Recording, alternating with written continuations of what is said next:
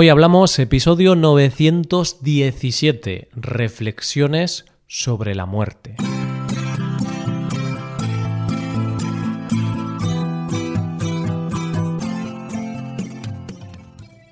Bienvenidos a Hoy Hablamos, el podcast para aprender español cada día.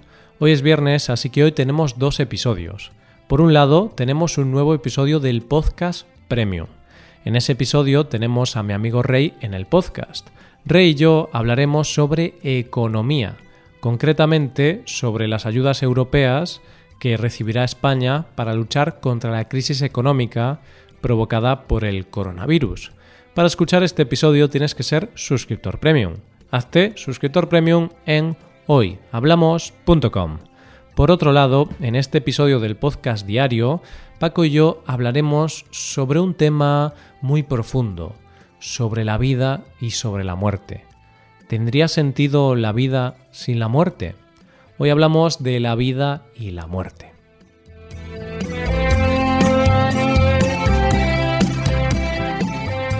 Hola Paco, ¿qué tal? Buenos días Roy, buenos días queridos oyentes. Haciendo referencia a una de las frases que vimos hace unas semanas, puedo decirte que voy tirando. Sí, no me puedo quejar, voy, voy bien, voy tirando. Oye, pues está bien. Mm, una respuesta muy neutra, ¿no, Paco? Ni bien ni mal. Vas, vas tirando. No, no, no, es una broma. Muy bien, muy bien. ¿Tú también vas tirando? Yo voy tirando. Eh, sería peor si fuese tirando de un carro con muchas piedras, por ejemplo. Como, como antes, ¿no? Los bueyes tiraban de carros y eso tenía que ser complicado. Sí, claro. Tirar de un carro cargado de piedras. Ahí sí que vas tirando, pero vas tirando mal. No es como ahora, que vamos tirando porque la vida continúa y todo va muy bien, pero vamos bien, claro que sí. Perfecto. Bueno, pues me alegro que te vaya bien, Paco. Pero vamos ya al tema de hoy. Vamos al tema de hoy porque el tema de hoy es muy filosófico, muy reflexivo. Vamos a, vamos a reflexionar sobre muchos temas. Claro, por eso quizás eh, hemos empezado diciendo o he empezado diciendo voy tirando porque estoy pensando en el tema que tenemos para hoy y es como, vale, bien, pues vamos a reflexionar acerca de nuestra vida, acerca de, de la vida y la muerte, acerca de qué pasa en el mundo actual, cuáles son nuestros pensamientos. Así que, bueno, es un tema muy reflexivo, como dices. Va a ser un episodio complicado, ¿eh? Uh, un episodio complicado, mm, sí. Eh, ¿Por qué? ¿Por qué dirías que va a ser complicado? Porque, mm, bueno, vamos a intentar responder algunas preguntas desde nuestra visión personal, por supuesto, y son preguntas difíciles. Y voy a empezar ya. Voy a empezar con la primera pregunta, así, así ya comienzas tú, Paco, y así la primera, pues te toca a ti. Paco, ¿tienes miedo a morir? Uh, uy, empezamos de manera directa. Roy, una pregunta muy difícil, pero puedo decirte que sí, sí, tengo miedo a morir. Después te explicaré el por qué. Pero eso no significa que me esté muriendo ahora mismo ni nada de eso, ¿eh? o sea, estamos sanos. Sí, estamos, sanos. de momento, pero claro que, que sí, tengo miedo a morir. ¿Tú puedes decirme lo mismo? Pues sí, sí, yo eh, tengo miedo a morir, por supuesto. Eh, es algo que a veces pienso, no, no estoy todos los días pensando, ay, me voy a morir. No, no, no, no. Pero sí que es algo que, bueno, un día estás ahí tranquilo y piensas, la vida no es eterna, la vida tiene... La vida es como, como un tetabric de leche, tiene fecha de caducidad, eso es así. Entonces, para mí, Paco, la vida es como un cartón de leche. Me gusta esta comparación. Y bueno, vamos a esperar que esa leche dure mucho, que tenga una fecha de caducidad no eterna, pero, pero bastante larga. Pero puedo decirte, Roy, que a medida que nos vamos haciendo mayores o más adultos y tal, creo que nos vamos volviendo, o al menos yo, un poquito más eh, conservadores, ¿sí? Es decir, puedo contarte una anécdota con esto. Yo cuando era pequeño, pequeño, es decir, niño y también adolescente, tenía un sueño, o muchos sueños, pero uno de esos sueños era tirarme en paracaídas. ¿sí? Mm, qué guay. Y bueno, es algo más o menos típico, etcétera, pero ese sueño con el paso del tiempo ha ido desapareciendo. Ahora ya mi sueño es irme de vacaciones o bueno, cualquier otra cosa, pero yo ya no sueño con tirarme en paracaídas porque tengo miedo a morir precisamente. Claro, te da un poquito de miedo, ¿no? El tema de tirarte desde, desde un avión o desde un helicóptero al vacío con un paracaídas. Claro, sé que es más o menos seguro, que tienes un paracaídas de emergencia, que los accidentes son casi inexistentes, mm. pero bueno, ya no me apetece la idea de, saltar desde un avión y tirarme al vacío. No sé si esa idea te llama a ti la atención. No, no me llama mucho la atención. A ver, eh, reconozco que es algo que quizá me gustaría hacer, sí, por, por la experiencia, porque tiene que ser increíble estar en el aire, volando de alguna forma hacia el suelo pero me da mucho miedo, entonces no sé si seré capaz de hacerlo algún día. No lo sé, claro, no puedo decir ni sí ni no, porque oye, a lo mejor un día digo, venga, pues voy a saltar en paracaídas. Porque, como tú has dicho, ¿no? Los accidentes pues casi no existen. Lo que me preocupa es ese casi. Porque claro, si decimos que los accidentes casi no existen o son casi inexistentes, significa que, oye, a lo mejor uno de cada 10.000 o de cada 100.000, pues sucede, ¿no? E, existe ese accidente y eso es lo que no me gusta. Eso es lo que pasa, que muchas veces nos ponemos en, en ese mínimo porcentaje o nos ponemos en, ese, en esa situación más trágica, pero eso es lo mismo que, por ejemplo, hacer puenting. No sé si conoces a alguien que haya hecho puenting o tú quizás has hecho puenting, no lo sé. Entonces pensamos lo mismo, pensamos que, o yo pienso que, vale, la idea está muy bien, etcétera, pero imagínate que se rompe la cuerda cuando salte yo. Que la cuerda casi nunca se rompe, pero ¿y si pasa? ¿Y si me pasa a mí? Claro, es el y si, ¿no? Y si ocurre y si se rompe. También hay que decir que en la vida nada está exento de riesgo. Todo en la vida tiene riesgo. Por ejemplo, tú tienes coche, Paco. Tengo coche, sí. Pues puedes morir en el coche. Cada año hay cientos de muertos en las carreteras, en coche. Entonces, no sé si es más peligroso ir en coche o hacer puenting. No tengo las estadísticas, pero ir en coche también tiene un grado de peligro. Claro, si es que si pensamos de esta manera, el peligro está a la vuelta de la esquina, está en todas partes.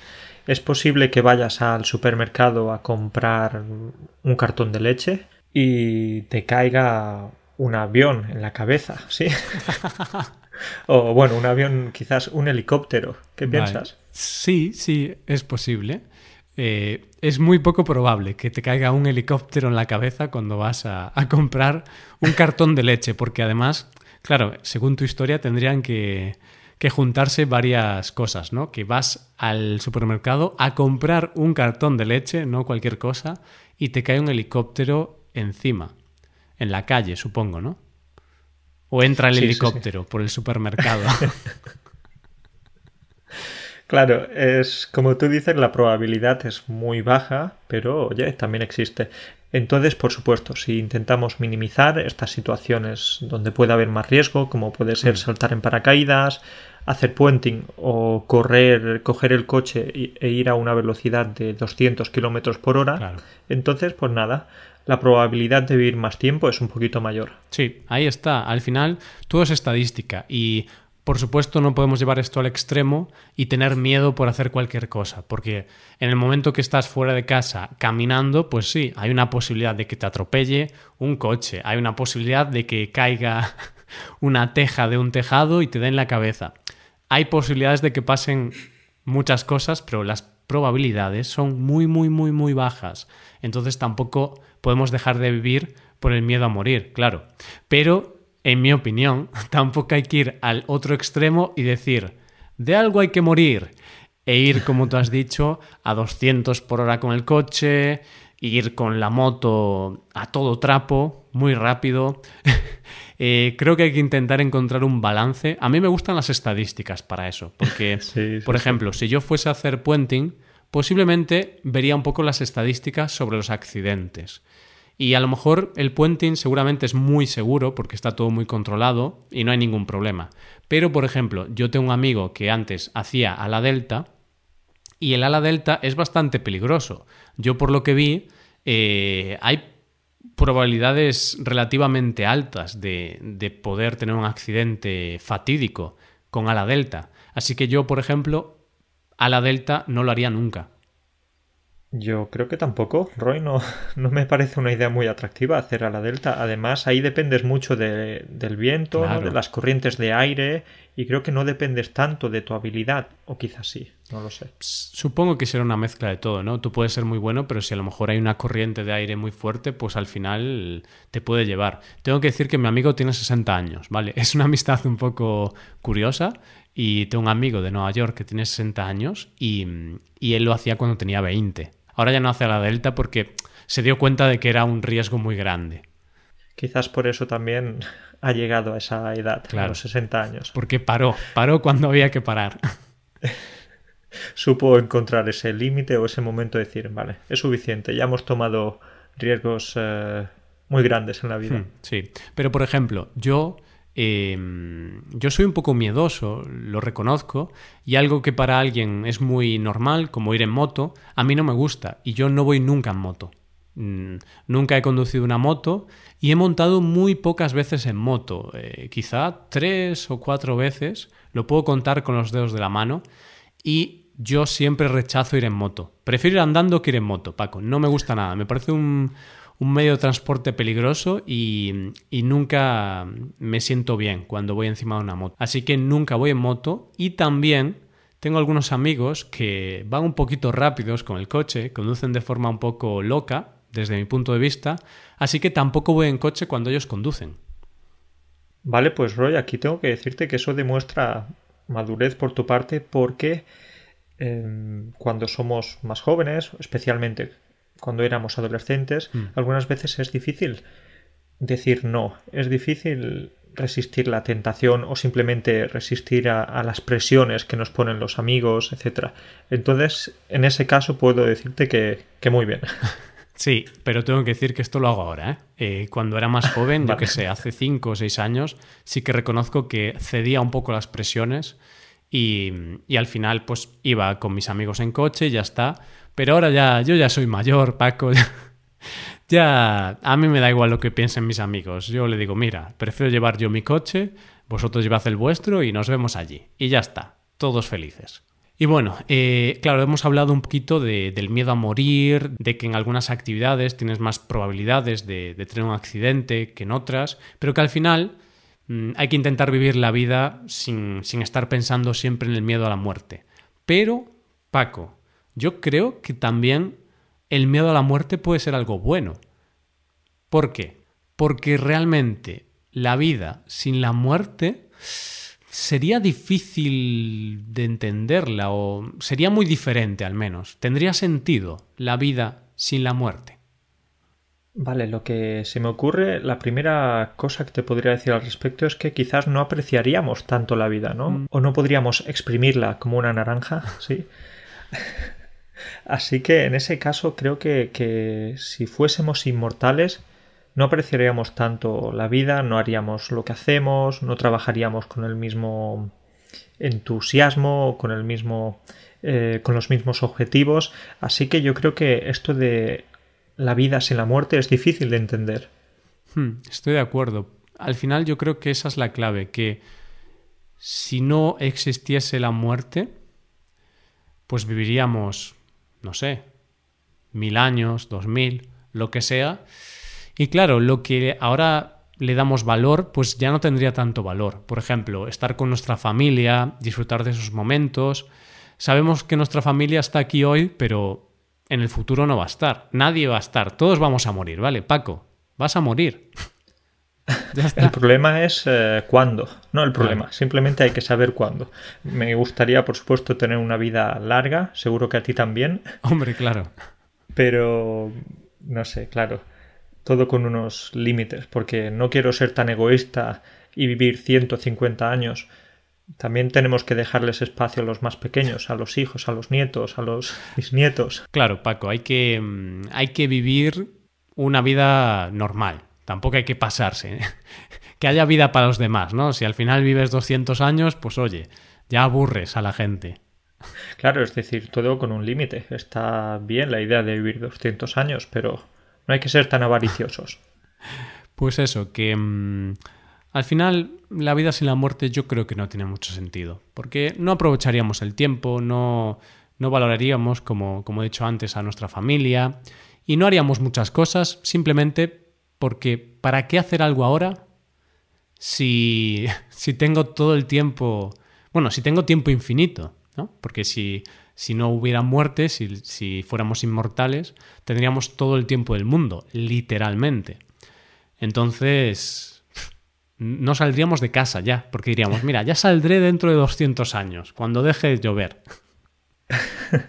Saldríamos incluso menos que ahora, ¿no? Imagínate.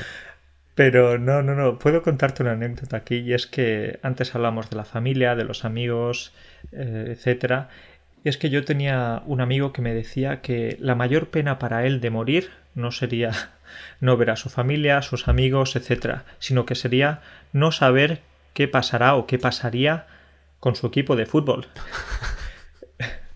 Es decir, para él la mayor de las penas sería morir y, no poder seguir viendo los partidos de su equipo. Entonces, podemos decir que sí, que este hombre era un súper aficionado al fútbol. No, este hombre, el fútbol para él era su pasión y su vida, ¿no? Porque no pensó en sus hijos, eh, no sé, en su descendencia, si tuviera, sus nietos, sus bisnietos, no, no. él pensó en los resultados de su equipo. Pero Paco, ¿cuál es el equipo de tu amigo? Porque claro, si está un equipo que pierde mucho y que desciende de liga y tal, a lo mejor tu amigo está sufriendo mucho en su vida. Bueno, bueno, tengo que decirte que él es del mejor equipo del mundo, es decir, del Real Madrid, y ya sabes que el Real Madrid es un equipo eterno. Sí, eso por ahora sí, ¿no? Por ahora sí. Quizás él también quería ser eterno para poder seguir viendo los partidos de su, de su equipo y seguir viendo si consigue más y más Champions. Ah, bueno, bueno. Entonces tienes suerte, porque claro, si eres aficionado del Real Madrid, pues posiblemente cuando mueras te pierdas unas Champions o, una, o unas ligas. Pero si eres como yo, Paco, si eres aficionado del, del Celta de Vigo, no vas a echar nada de menos, porque sabes que no, el Celta de Vigo en su historia no ha ganado nada y es difícil que lo gane. No, no te vas a poner triste. Pero también tiene cierto romanticismo eso de ser de un equipo perdedor o de un equipo no ganador, porque es como tiene ese sentimiento más cercano de, ay mira, mi equipo es como yo, no gana nada. además en los fracasos o en las derrotas también podemos aprender muchísimo, realmente. Sí, y luego cuando ganamos algo, cuando yo qué sé, pues estamos en segunda división y ascendemos a primera división, pues eso se, celebra mucho y, y, está muy bien. Pero claro, celebrar una liga del Real Madrid, pues oye, a ver, está bien, pero ¿cuántas ligas tiene ya el Real Madrid, Paco? Ya son muchas, ya no es nada nuevo. Sí, es verdad, quizás no puedo decirte el número de ligas que hemos ganado, pero yo creo que tú sí podrás decirme las ligas que habéis ganado. Pues el Celta ha ganado cero. Paco. Bueno, si, si, cuentas segunda división, segunda división creo que alguna vez ganamos segunda división. Bueno, algo es algo, algo es algo. Al final hay que ver el lado positivo de las cosas. También fue un gran triunfo. Pues sí. Y bueno, Paco, eh, dejemos ya el fútbol y te voy a hacer la última pregunta y con esto creo que podríamos cerrar ya el episodio. ¿Tú, Paco, crees que hay vida después de la muerte? ¿Tú crees en el más allá? Uh, uh, uh. Mm, buena pregunta, Roy. Empezamos bien la mañana.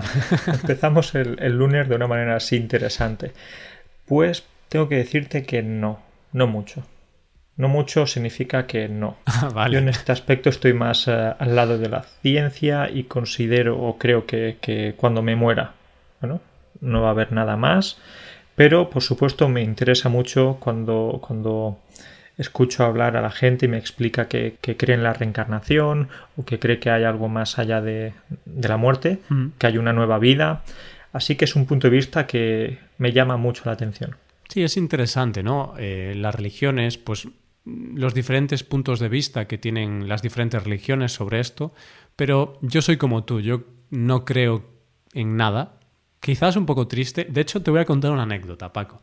Porque mm, un día estaba en mi piso, en mi casa, y llamaron a la puerta, porque en el edificio en el que estaba antes, pues de vez en cuando venía gente a, venderte cosas o a, bueno, eran vendedores principalmente. Y a veces venían personas de, no sé si era una secta religiosa o un grupo religioso, pero bueno, venían a pedir donativos principalmente. Entonces eh, abrí la puerta y lo que me hizo gracia es cómo, cómo empezaron la conversación y me pareció muy interesante. Me dijeron, hola, somos de este grupo religioso, tal. Yo, ah, muy bien. Y me dijeron que estaban haciendo pues una pregunta muy simple. Pero qué pregunta, ¿eh? Muy simple, dijeron Paco. Me preguntaron, ¿qué crees que pasa contigo cuando te mueres? ¿Qué crees que pasa después de la muerte? Y no sé qué hora era, pero yo estaba en mi casa tranquilo y de repente esta pregunta y me quedé pensando y yo dije, nada, mm, yo creo que no hay nada después de la muerte. Y, esta persona me insistió, pero ¿de verdad crees que no hay nada? ¿No, ¿No crees absolutamente en nada después de la muerte? Y yo, no. Y me dijo, pues qué triste, ¿no?